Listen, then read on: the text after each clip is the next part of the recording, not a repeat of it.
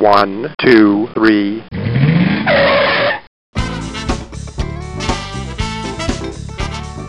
Bem-vindo, bem-vindo ao Paladar Distinto, seu podcast de gastronomia. E hoje o tema é sobre a gastronomia baiana. E eu tenho a honra de falar com a chefe Tereza Paim. Tudo bem, Tereza? Ah, tudo bem, Gabriel. Estamos aqui para ajudar contribuir com o desenvolvimento né, da cozinha baiana. Poxa, que legal, viu? Uma honra para mim, viu, Tereza? Muito bacana por aceitar e conhecer um pouquinho mais sobre a sua história, seu restaurante, seu projeto Tabuleiro da Chefe, que está fantástico, muito legal, viu? Vamos lá. Ô, Tereza, e como que, que surgiu a gastronomia, assim, o interesse por, por abrir um restaurante, até antes mesmo, assim, pela gastronomia, como que surgiu o interesse? Eu, na verdade, sempre estive ligada à cozinha, né? Mas de uma forma familiar, sempre foi meu interesse, desde muito pequena, né? Sempre foi, estava na minha linha de interesse cozinhar. Eu sempre brinquei, sempre fiquei. Meu pai tinha posto de gasolina na estrada, que atendia ônibus, então sempre foi um lugar meu predileto de estar, né? A gente morava no posto praticamente. E então isso sempre teve no meu radar, né? Mas eu sou da roça, vim para a cidade, não ia ser cozinheira, né? Há 43, 47 anos atrás, quando eu vim. Nem existia essa possibilidade. Então, eu estudei, fiz formação na Universidade Federal, na área de sistemas, depois migrei para a área de telecomunicações, fiz especialização na área de, engenharia de qualidade nos Estados Unidos, depois eu fui para áreas de marketing, né? Soluções ligadas a telecomunicações, comunicação mesmo. Virei empresária nesse setor, tive uma empresa muito grande na área de, de call center. Vendi minha empresa, foi comprada pela Telefônica na Espanha, quando houve a privatização. E aí eu resolvi que eu ia cozinhar, que era uma paixão antiga, na verdade já estava, né, já tinha ganhado dinheiro assim para viver por muito tempo e aí agora dava para arriscar e, e, também a gastronomia já estava em outro cenário, já já e aí eu fui comecei a fazer cursos aí com em São Paulo com Lohan e depois fui para Portugal, fui para Espanha e aí comecei me, me profissionalizando muito rapidamente, eu cresci né, na área de eventos e depois abri um restaurante em Praia do Forte Fiquei lá durante nove anos. Depois me mudei para Salvador com Casa de Teresa. E cá estou há dez anos com Casa de Teresa.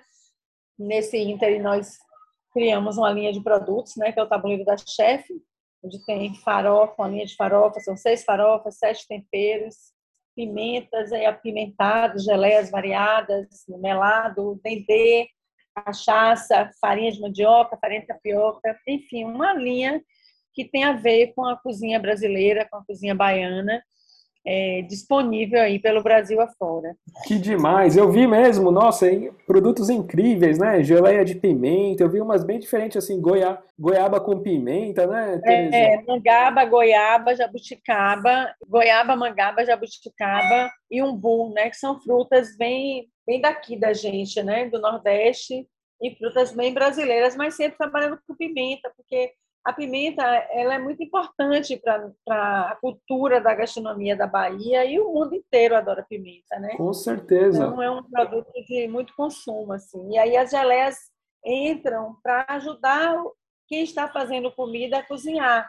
Não é só geleia para comer com um pãozinho, com um croissant, é uma geleia que, que lhe possibilita uma cocção, entendeu? Fazer um glacê, num churrasco, fritando uma carne, ou até mesmo com um peixe, assim, de uma carne mais forte, dá para combinar. Então, a ideia das geleias é fazer uma geleia, era é fazer uma geleia que ajudasse você a desenvolver pratos também e tivesse múltiplos usos, né? Nossa, que demais! A linha das farinhas também, né, Tereza? Farinhas incríveis, né? É, nós temos nós temos a farofa bem tradicional, né, que é a branquinha, a nossa farofa com dendê, que é muito tradicional na Bahia, que é amarelinha, Aí nós partimos para fazer alguns blends, né? Então nós temos uma certo. farofa com licuri, que é um super alimento, é um coquinho, chama a gente chama coquinho da vida aqui na Bahia, porque ele é um alimento muito energético. Né? Blendamos também com farinha de castanha, com farinha de amendoim, com, com ervas. Então nós temos essas seis farofas aí e atende assim um mix bem variado, dá para fazer harmonização com praticamente todo tipo de comida, né? Hoje a gente está comendo farofa salada, comendo farofa com massa. Então a farofa ela é um mercado é, ascendente, eu acho que é bem inicial, mas eu, eu podia me perguntar assim, por que, que na, não se come macarrão com farofa? Eu falei, claro, na Itália não tinha farofa, se tivesse eles estavam comendo. Então, a farofa para a gente é o parmesão da Itália, né? Na Itália Verdade. tudo parmesão, aqui é farofa, então por que não? Né? Quem disse que não? É só provar, talvez quem disse que não, acha que pode ser que sim, né? Com certeza, com certeza. Já tem mais ou menos dois anos o tabuleiro, Tereza? É, o tabuleiro tem dois anos. Que legal. Tá indo para dois anos. E o restaurante, o Casa de Tereza, está mais ou menos dez anos, mais ou menos? É, dez anos. Dia 27 de setembro, a gente faz dez anos de aberto, né? E nós levamos um ano e oito meses aqui em restauro. É uma casa de 1836, toda restaurada. Então, foi um trabalho bem bem, lento, assim, né? E, nossa, é uma casa linda, assim, né? Nossa, cada, cada espaço, as mesas, toda diferente, assim, com... É, aqui a gente fez um restaurante temático, né? Então, nós, como nós somos nós, uma junção de duas casas muito antigas, a gente não tinha como quebrar as paredes, são paredes feitas de barro ainda, com óleo de baleia. Então, nós fizemos cada salão uma temática, né? Então, nós temos um salão que é o Galeria Iemanjá, onde cada mesa foi pintada por um artista, então as próprias mesas são obras de arte. Nós temos um salão que a gente fez uma homenagem a Bel Borba, que é um um artista baiano, assim, muito respeitado e que eu admiro muito ele. E no andar superior nós temos dois salões que a gente fala um traço muito importante da cultura baiana, que é o sincretismo. Então tem um salão que a temática dele é o candomblé, o terreiro, e tem um salão que a temática dele são as igrejas, que é o salão barroco. Aí, além desses quatro espaços, nós ainda temos a nossa vendinha, que eu fiz uma homenagem a meu pai e meu avô, que tiveram venda na roça. Certo. E essa vendinha de Samuel e Totó, onde trabalha com todos os nossos produtos né, desenvolvidos aqui no tabuleiro da chefe e também várias outras coisas que são garimpadas né, pela gente. Sim, eu vi, nossa, é um espacinho super legal que tem um pouquinho de tudo, né? Quem visita o restaurante, ou às vezes um turista, né? É um pouquinho de um pouquinho de cada coisa. E com um pouco, assim, né, para quem é de outro, outra região, né, quer conhecer um pouquinho mais sobre, ou não, não teve oportunidade ainda de conhecer a Bahia, Salvador, conta um pouquinho de alguns pratos assim, típicos. Cozinha baiana é uma cozinha de fusão, né? Porque, assim, se a gente for pensar que aqui no Brasil só tinha índio, quando os portugueses chegaram e encontraram os índios, eles trouxeram os, os africanos, né? Então, desse resultado dessa miscigenação, dessa tríade que é África, Brasil e, e Portugal, saiu uma comida que a primeira comida que saiu é a comida baiana, porque o Brasil nasceu aqui, né? Então, tem muito da cozinha. A Bahia é um estado muito grande, nós temos aqui cinco biomas, 11 regiões é, turísticas é, produtivas, né, onde a, a gastronomia é indutora também do turismo e são, ela tem a gastronomia como produto associado ao turismo e essas e essas regiões ela tem gastronomias bem específicas. A gastronomia mais conhecida da Bahia, a Bahia é muito conhecida pelo transverso da cozinha uhum. afro-baiana, que é a cozinha que a gente batiza de dendê com muito dendê. Mas nós temos a cozinha sertaneja, que é a cozinha das carnes, das carnes secas, das carnes do sol, do bode, da maniçoba, do baião, né? Nós temos essa cozinha de dendê e nós temos uma cozinha também que trabalha muito com os, os frutos do mar, os mariscos, que nós temos aqui, né, principalmente Salvador, é banhada, nós temos uma baía, a Baía de Todos os Santos, ela é a maior baía tropical do mundo de águas do mundo, né, de águas tropicais do mundo, é a nossa Bahia navegável, toda navegável, nela desemboca cinco rios, então você imagina a riqueza que a gente tem nesses estuários. Então, nós temos uma diversidade muito grande. Temos mariscos que só tem aqui. Você pega um papafumo, a lambreta. Tem, aqui é, tem uma variedade muito grande de coisas que ficam que só ficam aqui, até porque a gente não tem uma pesca industrializada. Nossa, pesca, nossa região de pesca ainda é muito coletora, né? E pouco produtora do ponto de vista industrial. Então, é, essa gastronomia do acarajé, né, tem um tem um imaginário, assim, quando as pessoas falam em Bahia, tem um imaginário da fé muito associado à nossa cidade. A nossa traz consigo, né, quando você fala de imaginário da fé, ele está muito ligado ao sincretismo do católico com, com, uma religião de matriz africana, que é o candomblé. E isso traz junto essa comida, que é a comida que é muito usada como a comida para os santos, para os orixás, né? Isso. Então, essa cozinha é muito conhecida, mas nós temos muitas outras cozinhas que são realmente baianas, né? A cozinha de tropeiro, a cozinha do sertão. E aqui no restaurante você acha de tudo, entendeu? Se você quiser Olha. comer uma feijoada, tem. Se você quiser comer uma manduzada, tem. Uma maniçoba, tem. Uma rabada, tem. Um baião, a gente tem. Então, a gente tem um cardápio muito diverso. Eu já tentei milhões de vezes reduzir meu cardápio, mas não consigo, entendeu? Não consegue, né? É bem amplo, né? Eu vi, desde uma carne de sol, né? E as pessoas vêm atrás. Eu tenho clientes que vêm aqui para comer picadinho desde que eu abri na Praia do Forte, ou seja, 18 anos atrás, comendo o mesmo prato, né? Então, termina que a gente já entrou no esquema, já tem uma habilidade para trabalhar com cardápio mais longo e tirar proveito disso também, né? Com certeza. Você estava falando do dendê, né, Tereza? O dendê, o dendê é muito presente, né, na, na gastronomia, Isso. né? Então, o dendê, ele é um, um, ele é marcante, né? Ele, na verdade, o dendê é uma... Eu digo que eu, ele pinta a nossa comida na comida, além do sabor, né? No caso da gente, a gente trabalha com dendê é bem elaborado, com frutos selecionados, só frutos maduros, para que a gente tenha uma acidez baixa.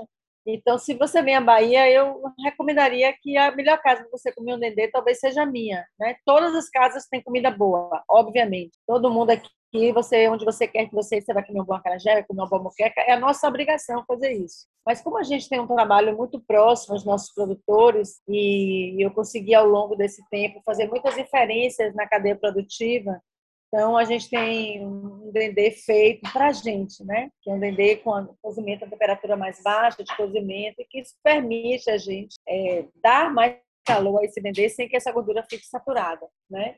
A gente também trabalha tipo a carne de fumeiro, que é uma coisa muito típica da Bahia, uma carne de porco defumada. Então a gente defuma, nossa carne é defumada com. Então tem algumas algumas coisas que foi desenvolvida, né, através de um trabalho meu como chefe com nossos produtores a gente tem um trabalho muito sério junto aos nossos produtores, né? O, o, o trabalho da gente é todo pautado o máximo possível em sustentabilidade, né? Então, aqui nós temos várias ações, né, para ajudar o trabalho da gente no quesito sustentabilidade. Então, a energia da nosso restaurante é 100% energia solar, né? A gente a gente tem uma usina solar, Maria Tereza, que é o nome da minha neta, uma homenagem a ela. Nós temos uma usina apartada em uma cidade chamada Ibotirama, que é onde tem um parque é, fotovoltaico muito grande, que é a área de melhor insolação da Bahia, e nós temos um parque fotovoltaico lá para fazer a compensação da energia que a gente gasta, tanto na indústria quanto no restaurante, né? É, além disso, a gente tem toda uma linha de descarte do lixo, né? Nós temos uma inspeção, que temos um selo categoria ouro, de, de, de, selo verde categoria ouro, exatamente por esse trabalho que nós fazemos, né? ligado aos nossos produtores, porque sustentabilidade não é somente quando você cuida do meio ambiente, o meio ambiente não é só árvore, não é só planta, não é só poluição, tem que cuidar das pessoas também, você tem que ter uma linha de desenvolvimento de pessoas, e isso é uma coisa que a gente busca com muita intensidade. Ô, Tereza, e essa parte com os produtores, né, das especiarias, das ervas, é muito importante, né? É muito importante, porque aqui na Bahia o cheiro é uma coisa muito importante, né? Então, você tem lugares que tem um cheiro característico, assim, é o cheirinho do Guatemi, o cheirinho de não sei onde, a Casa do Cheiro, a Casa Tereza tem um cheiro de cravo ela, mas eu acho que é importante que nossa comida seja muito cheirosa, né? Então, eu uso muito de especiarias e de ervas, primeiro porque por causa do cheiro. Segundo, porque a saudabilidade mesmo, né? É uma forma que você tem de trazer elementos para o prato que você oferece que seja mais digestivo, que tenha uma forma melhor de, de entrar no seu organismo. Então, a gente trabalha muito com ervas e com especiarias aqui. Né, de uma forma comedida, óbvio, não quero uma comida só cheirando só com gosto de canela, tudo tem que ser muito sutil, né? Perfume tem que ser aquele perfume que você, você mesmo usa e que o mundo inteiro não sabe que você está usando, mas se você chegar perto, você vai sentir. Então, eu acho que a descrição é uma coisa muito importante. Comida, né? Precisa ser uma comida toda colorida, com 500 flores, mas aí é, aí é a personalidade de cada cozinha, de cada chefe, né? No meu caso, eu gosto de uma comida cheirosa, de uma comida com a paleta de, de sabores muito variada, Eu adoro sabores complexos, né? Que são a mistura de vários sabores, mas de uma forma muito harmônica, né? Eu busco harmonia nisso aí, sutileza nos cheiros, nas cores e nos sabores. E tem até essa parte, né, também, né, a importância, assim, também da, da gastronomia com a, com a religião, religiosidade. Sim, a gastronomia e a religiosidade na Bahia andam muito juntas, né? Até porque essa comida, essa comida afro-brasileira, afro-baiana, ela nasceu exatamente da necessidade, da resistência dos negros em manter sua religião. Porque as religiões de matriz africana, elas usam muito alimento como forma de, de, das práticas litúrgicas. Então, para você fazer qualquer liturgia, você usa muito alimento. Como eles não tinham, moravam nas senzalas, então os negros que ficavam, que serviam na casa grande, eles começaram a introduzir as comidas que eles faziam para oferecer aos, aos santos, aos orixás, como pratos das casas grandes. E aí ficou, né? Como vatapá, como, com vários pratos, como a carajé, que é a comida de Ançã, a feijoada, que é a comida de Ogum, que é a comida de Santo Antônio. E aí, se introduzindo essas práticas de, de, se comer na época de Santo Antônio feijoada, na época de Santa Bárbara, comer garuru com a carajé com matapá, na época dos ibejos, que é São Cosme. Então, foi dessa necessidade, tanto que na Bahia os orixás comem, mas os santos católicos também comem, né? Semana passada mesmo, a trezena de Santo Antônio, onde nós doamos durante o período da trezena 1.800 feijoadas para pessoas carentes, né? Sim, olha. Então são, são, são práticas assim muito normais e muito usuais na Bahia, você oferecer comida, né? Como uma retribuição ou para fazer um pedido não só no candomblé, mas também na religião católica. E é muito bacana, assim, a interação das religiões, né? Da católica com o candomblé, isso é muito legal, né? Sim, nós temos uma, uma, uma convivência muito conjunta aqui, né? Das duas religiões, tanto a religião católica como a religião do candomblé de matriz africana. Então, é, as nossas festas religiosas da Igreja Católica elas são todas feitas, as famosas lavagens, que começa dia 12 de dezembro e vai até o carnaval. E cada semana é um santo, e cada semana é um bairro. E elas são todas feitas, quem, quem faz, a, tem a missa na igreja, mas quem está lavando as igrejas são as baianas, que são representações né, típicas do, da, do, do, candomblé. Então, existe essa convivência, é muito comum é, o pai de santo e a igreja, o padre no terreiro. A gente tem essa, essa, essa possibilidade aqui na Bahia, né? uma tolerância, digamos assim, religiosa, que é muito importante. Né? Isso faz, da, faz do baiano ser um povo mais alegre também, mais tranquilo. Né? A gente é um povo muito de bem com a vida, um povo muito hospitaleiro, que gosta de receber, que sente prazer de levar as pessoas para dentro de casa e por conta talvez dessa dessa dessa possibilidade, né? Não existe essa essa separação em guetos em, ou, ou, em tribos, né? E a religião ela é uma coisa que promove muitas vezes isso, né? Então aqui todo mundo é junto e misturado, então isso é muito legal. É isso mesmo, que bacana. Ô Tereza, e tem também, você lançou um livro, né, muito legal, que chama Na Mesa da Baiana, né? Isso, já fazem dois anos que eu lancei um livro, é um, é um, livro com um repertório muito assim da forma do baiano comer, né? Obviamente que tem uma, uma grande variedade de cozinha, de comidas típicas, mas sobretudo a gente conta causas, conta histórias, a forma do baiano, que a gente tem um dialeto aqui que é o baianês, a gente traz filas com baianês e traz essa, esse agrupamento da cozinha pelo tabuleiro da chefe, pela pelo café da manhã da gente, que é muito importante o café da manhã do baiano, né? A gente tem comida. Então a gente fez o. tentou mostrar essa forma da gente viver, do baiano viver, e com isso trouxe a cozinha com seu receituário e com todo o seu design né, típico para ser mostrado nesse livro. Poxa, que bacana, viu, Tereza? Muito legal, né? E você também assinou diversos cardápios, né, Tereza? Diversos restaurantes, né? Do Fazano também, né? É, nós temos um cardápio de comida baiana no Fazano. Nós temos também uma rede inglesa, a SSP, onde tem os restaurantes de aeroporto, que é o Mesa de Tereza, onde eu sou responsável, né, pela cozinha, pela, pela entrega mesmo dos cardápios, de tudo, mas a operação é deles, e, mas é uma operação conjunta comigo, né? Então, é a Casa de Tereza e no aeroporto são os Mesas de Tereza. Já tem hoje em Fortaleza, Salvador, e deve abrir, deveria abrir seis, mas com a pandemia as coisas se transformaram mais um pouco aí. Muito legal. E quem quer visitar o, restaurante, Tereza, fica no bairro do Rio Vermelho, né? Então, a Casa de Tereza fica aqui no Rio Vermelho. O Rio Vermelho é o bairro boêmio de Salvador, um bairro histórico, né? É o bairro que abriga a Casa de Iemanjá, as festas de Iemanjá. E aqui tem uma rede hoteleira muito favorável, com bons hotéis, hotéis de todos os níveis, pousadas muito interessantes, e um mix de entretenimento imenso pelo bairro. Então, é um lugar que você pode vir e daqui você consegue se mexer para tudo. Nossa, muito legal. Até eu gravei um episódio, não sei se você conhece, tem um restaurante chamado Boteco Português, e fica aí no Rio Vermelho também, uma gastronomia portuguesa.